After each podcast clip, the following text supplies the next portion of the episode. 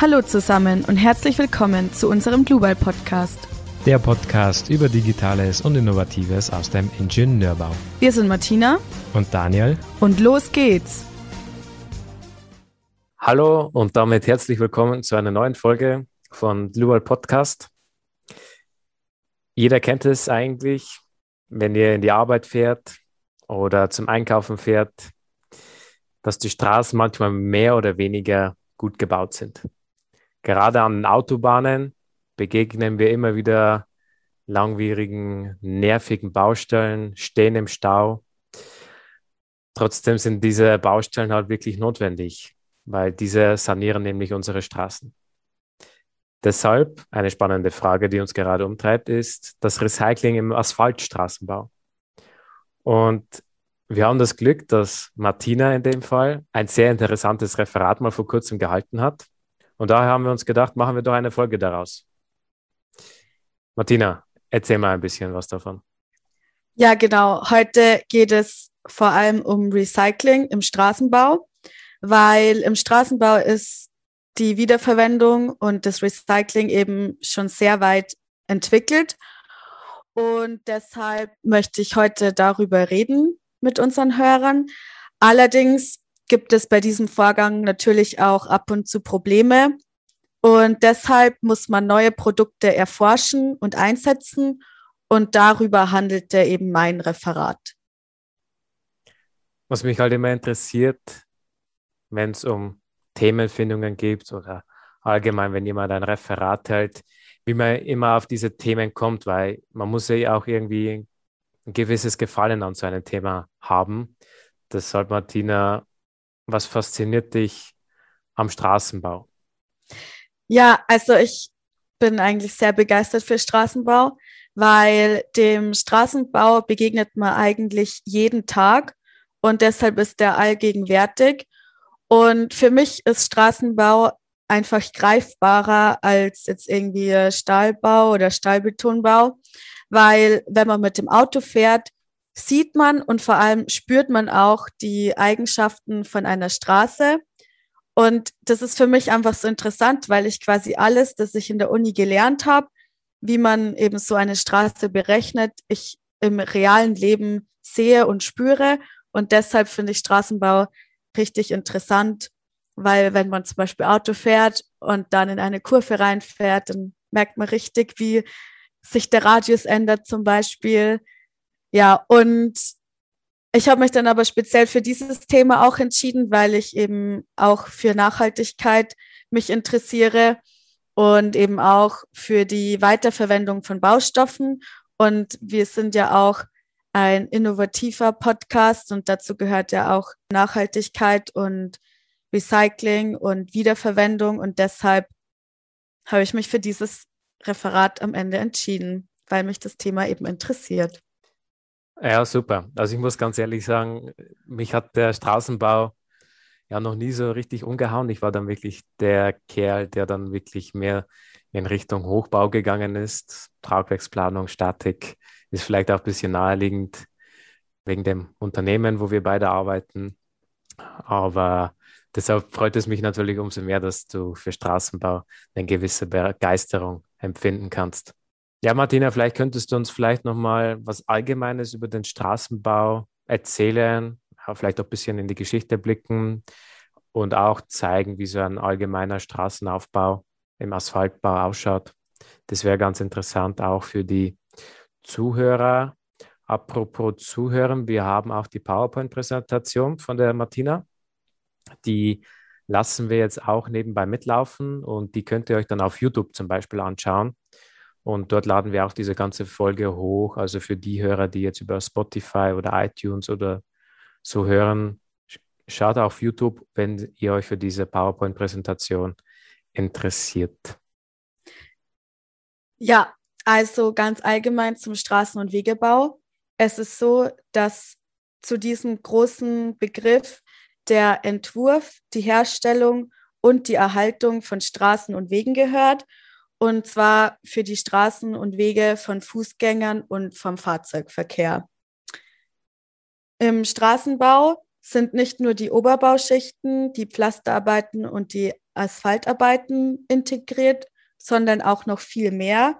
Und zwar der Bau von Entwässerungsanlagen und Böschungsbefestigungen, aber auch die Straßenausstattung. Und zu der Straßenausstattung gehört zum Beispiel Ampeln oder Schilder.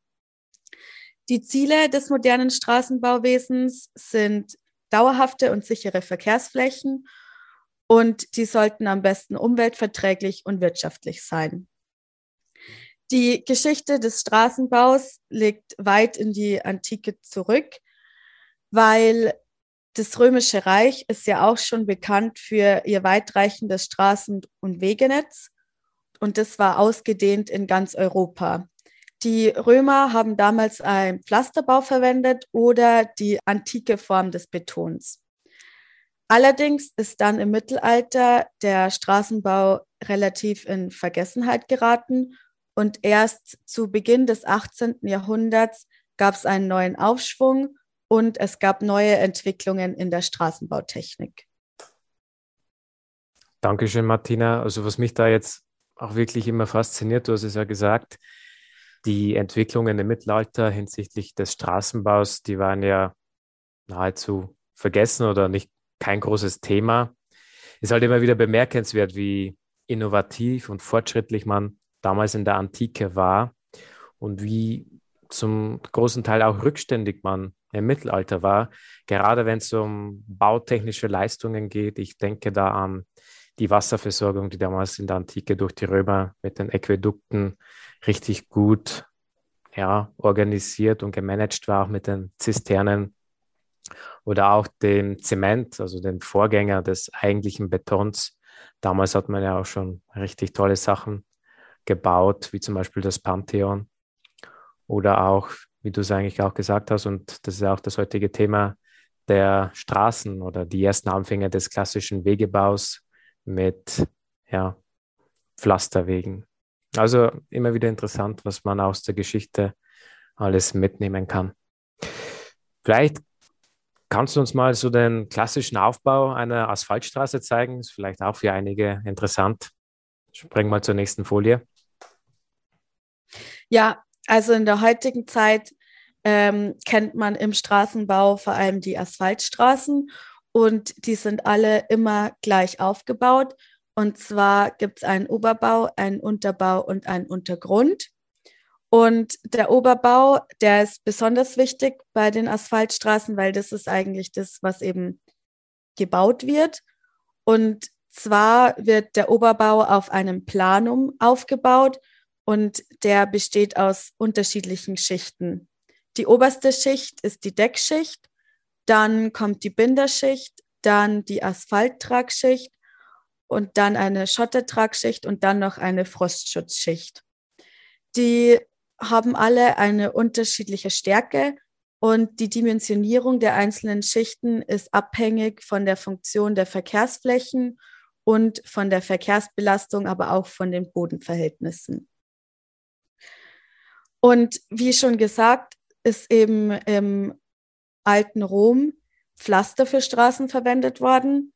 Aber heutzutage gibt es eben vor allem Asphaltstraßen und was man aber auch nicht vergessen darf, vor allem in Deutschland gibt es auch richtig viele Betonstraßen. Für die Hörer vielleicht ganz gut zu wissen, wir in Deutschland, wir bauen ja mit Asphalt und Beton. Und es gibt es dann natürlich, je nachdem, in welchem Bereich man halt arbeitet und welchem Bereich man bevorzugt, sieht das halt jeder ein bisschen anders. Okay, Vor- und Nachteile beim Beton oder bei Asphaltstraßen. Ich glaube, da gehen die Meinungen relativ auseinander. Die einen bevorzugen den Asphaltstraßenbau, die anderen eher den Betonbau. Martina, vielleicht könntest du uns da nochmal die grundsätzlichen Unterschiede aufzeigen, wo auch vielleicht die Vor- und Nachteilige von Asphalt und Beton liegen. Das wäre vielleicht ganz ja. gut. Ja, also die meisten kennen natürlich das Material Asphalt für Straßen, aber auch Beton hat richtig viele Vorteile. Und vor allem für hohe Belastungen ist Beton ein geeignetes Material, weil bezogen auf die Einbaustärke die Belastbarkeit auf einem Beton einfach höher ist, was vor allem dann bei Straßen mit hohem Schwerverkehrsanteil sehr wichtig ist. Dadurch, dass Beton ein heller Baustoff ist, ist in der Nacht eine bessere Sicherheit gewährleistet, weil eben durch diesen hellen Baustoff eben einfach die Sicht besser ist. Bei korrektem Einbau ist die Betonstraße auch viel langlebiger als eine Asphaltstraße und für Beton können Rohstoffe aus Deutschland verwendet werden, weil eben für die Zementherstellung und für die Betonherstellung allgemein alle Materialien in Deutschland vorhanden sind. Allerdings ist der Betoneinbau sehr kompliziert und die Sanierungen sind auch sehr aufwendig. Und auch bei Übergängen und Radien, also bei allen Stellen, die nicht in einer Gerade sind, ist der Bau auch etwas schwieriger als mit einem Asphalt. Und was auch noch ein Nachteil ist, es ist so, dass zwischen dem Baubeginn und der Nutzung, also beim Einbau oder beim Bau der Betonstraße, mehr Zeit vergeht als beim Bau einer Asphaltstraße. Im Gegenzug dazu hat nämlich Asphalt folgende Vorteile. Also er ist flexibel und hat viele Freiheitsgrade in der Geometrie, was eben dann sehr wichtig ist für die Übergänge und Radien. Es hat einen schnellen und einfachen Einbau und die Sanierungen sind auch sehr positiv beim Asphalt, weil die sind schnell, kostengünstig und können auch punktuell durchgeführt werden. Und ein weiterer Vorteil ist eben, dass ein kürzeres Bauzeitfenster von Baubeginn zu Nutzung ist bei Asphaltstraßen. Allerdings sind die Nachteile von Asphaltstraßen, dass sie nicht resistent gegenüber schweren Lasten sind und auch von hohen Temperaturen. Und deshalb sind sie auch nicht geeignet für Industrieflächen und auch nicht für Lkw-Parkplätze. Jetzt ist die Frage, wann baut man dann eine Betonstraße oder wann eine Asphaltstraße. Und die Kriterien für den richtigen Baustoff sind einfach die zu erwartenden Belastungen, die Kosten, dann die Zeit, die man hat für einen Bau oder eine Sanierung, dann die Verkehrsbehinderung durch die Baumaßnahme, die Topografie und die Geometrie, die Sicherheit der Straße, dann der Anschluss an die Verkehrswege und auch die Nachhaltigkeit oder der Untergrund. Die Kosten der beiden Straßen sind eigentlich vergleichbar. Beim Beton ist es so, dass die Anfangsinvestitionen erheblich höher sind, aber dadurch, dass der Beton eben eine längere Gesamtlebensdauer hat, braucht er weniger Sanierungen und dadurch können dann wieder Kosten eingespart werden. Es ist also so, dass man nicht einfach sagen kann, ja, ich baue jetzt eine Betonstraße oder eine Asphaltstraße, sondern man muss für jede Straße, die gebaut und geplant wird, die zu erwarteten Belastungen betrachten und auch eben die Kriterien, die ich davor schon erwähnt habe. Und dann muss für jede Straße neue Untersuchungen und Bewertungen durchgeführt werden. Und dann danach kann der Planer eben erst entscheiden, ob man eine Beton- oder eine Asphaltstraße haben will. Wenn du jetzt eine Straße bauen müsstest, für welchen Werkstoff bzw. Baustoff würdest du dich dann entscheiden? Ähm, ich würde mich wahrscheinlich für eine Betonstraße entscheiden, weil der Schwerverkehrsanteil, der nimmt ja immer mehr zu, auch in den nächsten Jahren. Das ist auch schon vorausgesagt, dass eben noch mehr LKWs auf den Straßen unterwegs sind. Und ich glaube auch, dass die Sanierungen eben ein, also dass eben weniger Sanierungen gibt, ein großer Vorteil ist, weil die Straßen sind sowieso zu den Stoßzeiten immer sehr überfüllt. Und durch Baustellen wird das Ganze natürlich noch extremer. Und wenn die Sanierungen weniger sind, dann ist der Verkehrsfluss natürlich auch besser. Und deshalb würde ich mich tatsächlich für eine Betonstraße entscheiden, was ich davor aber auch nicht gedacht hätte, weil mir tatsächlich auch nicht bewusst war, dass Betonstraßen immer noch so oft eingesetzt werden in Deutschland. Ich muss auch ehrlich gestehen, dass ich das auch nicht gewusst habe, dass Beton doch so sehr im Straßenbau verwendet wird. Ähm, umso lustiger, dass eigentlich heute unsere Folge den Fokus auf den Asphalt hat und wir uns ja um das Recycling im Asphaltstraßenbau kümmern. Kurz mal zum Asphalt. Ich habe ein bisschen recherchiert, weil Straßenbau ist ja nicht so äh, bei mir hängen geblieben während des Studiums. Aber ich habe mir jetzt ein bisschen informiert. Ich habe mir eine, so eine Doku angeschaut und da ist eigentlich der ganze Herstellungsprozess vom Asphalt relativ gut erklärt worden. Den würde ich jetzt einfach mal in groben wiedergeben. Grundsätzlich besteht Asphalt ja aus mehreren Zusammensetzungen. Einmal haben wir hier den, also wenn wir ganz von vorne anfangen, haben wir den klassischen Steinbruch, wo der Basalt abgebaut wird. Und diese gebrochenen Basaltstücke, die werden dann in so einen Brecher reingetan und dann bis auf die gewünschte Korngröße gemahlen bzw. klein gemacht. Dann hat man so einen feinkörnigen Split, den hat vielleicht jeder schon mal ein bisschen gesehen. In einer Betonmischung zum Beispiel, da kommt ja der Kies rein als Gesteinskörnung. Der Kies hat ja so runde Formen. Beim Split ist es wirklich so, ja, so ein kantiger, gebrochener Stein. Und der hat halt deshalb den Vorteil, dass er sich gut mit dem Asphalt verzahnen kann. Ja, dieses, der ganze Split, der kommt dann ins Mischwerk. Und in diesem Mischwerk treffen dann noch weitere Mittel hinein. Dort werden zum Beispiel alte Straßenreststücke reingetan, Granulat, das Split, was wir zuvor beim Steinbruch gewonnen haben, und dann auch noch Sand. Danach ab in den Ofen und dann kommt eigentlich auch schon das wichtigste Bindemittel, also der Klebstoff, und zwar ist das das Bitumen. Und das Bitumen wird aus dem Erdöl gewonnen. Und das wird dann halt warm gemacht und dann hat man den Asphalt, der dann später auf die Baustellen bzw. Straßen gebracht wird. Ja, ich würde dann erst noch mal kurz was zu dem Bindemittel allgemein erklären.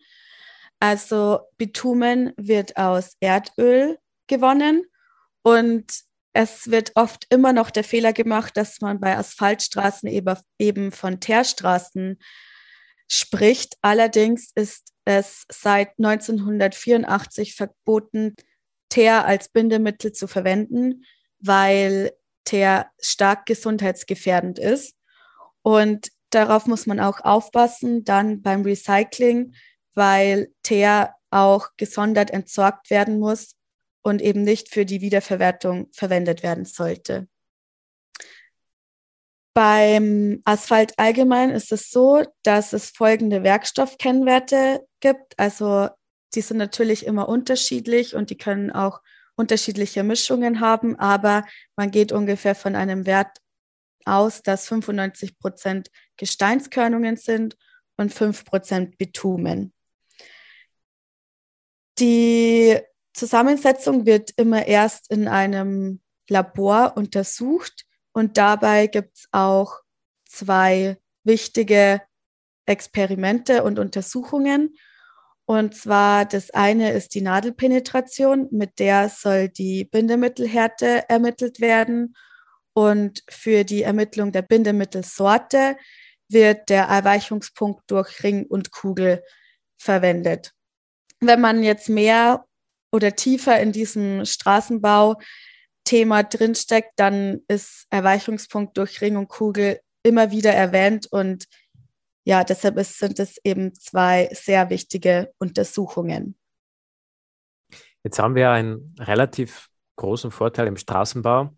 Und zwar das Tolle ist ja, dass viele Straßen, die abgerissen werden oder auch wo viele Teile beseitigt werden, ja oft wiederverwendet werden. Das ist gut. Also das ist dann in sich eigentlich auch ein geschlossener Lebenskreislauf und fördert dann eigentlich auch diese ganze Baustoffkette.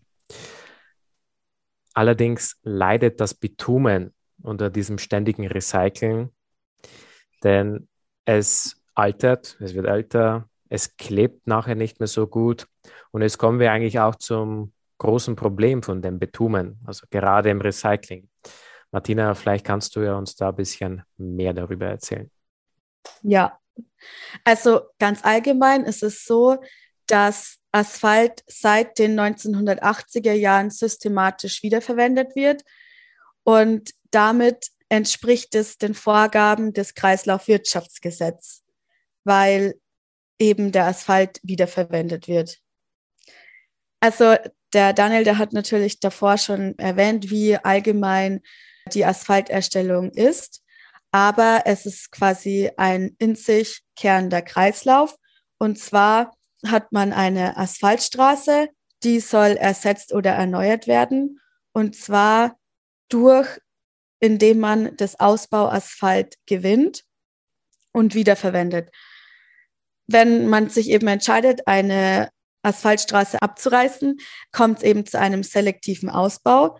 Das bedeutet, dass jede Schicht einzeln abgefräst wird.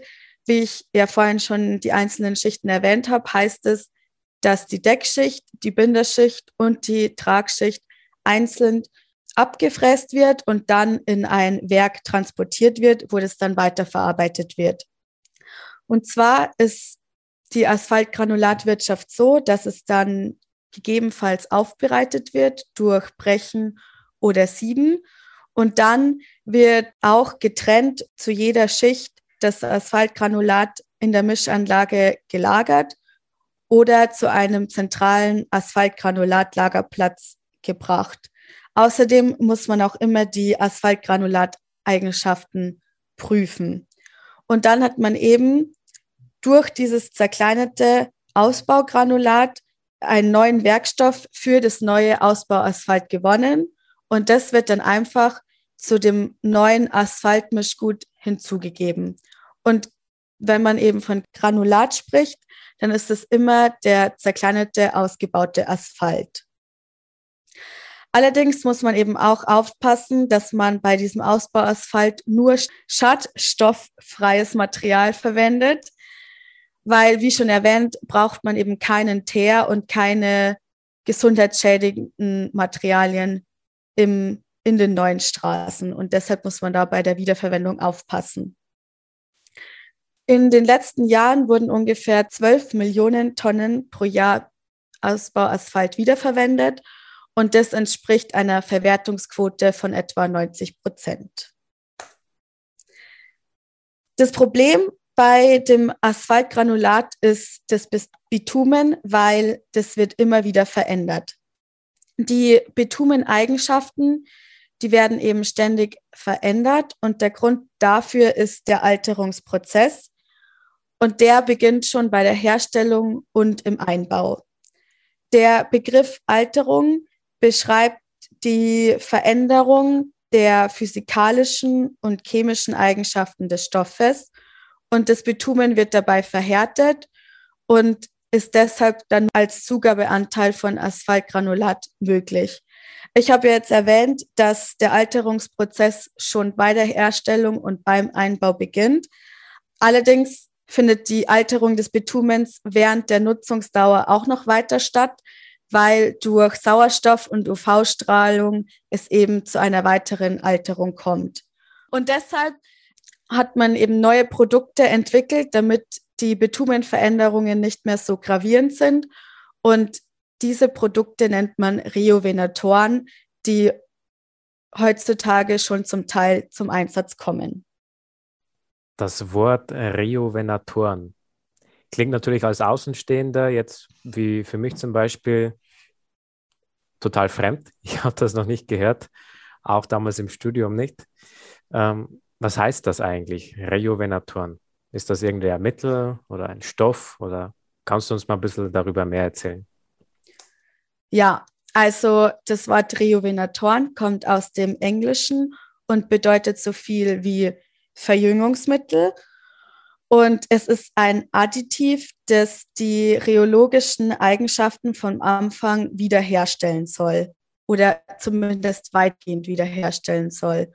Und durch diese Rejuvenatoren wird möglich gemacht, dass man einen sehr hohen Zugabeanteil von Asphaltgranulat verwenden kann und damit eben mehr recyceln kann.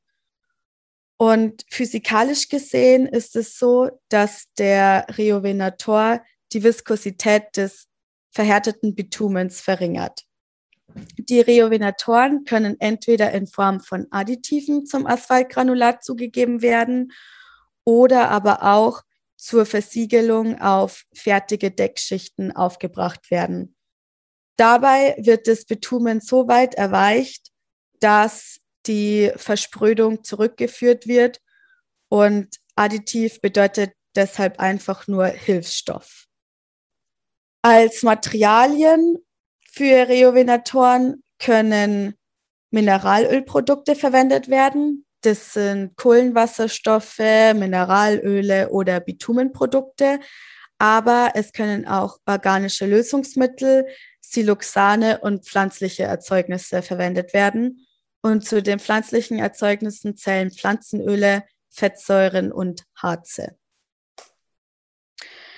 Damit man dieses Produkt einbauen kann, müssen natürlich erstmal genügend Forschungen und Untersuchungen durchgeführt werden. Und ein zu den größten Forschungsprojekten in Bezug auf Rejuvenatoren ist wohl die Forschungsarbeit der Ruhr-Universität Bochum und der Technischen Universität Braunschweig. Die haben am Ende dann einen Schlussbericht veröffentlicht, der Einsatz von Rejuvenatoren bei der Verwendung von Asphalt lautet.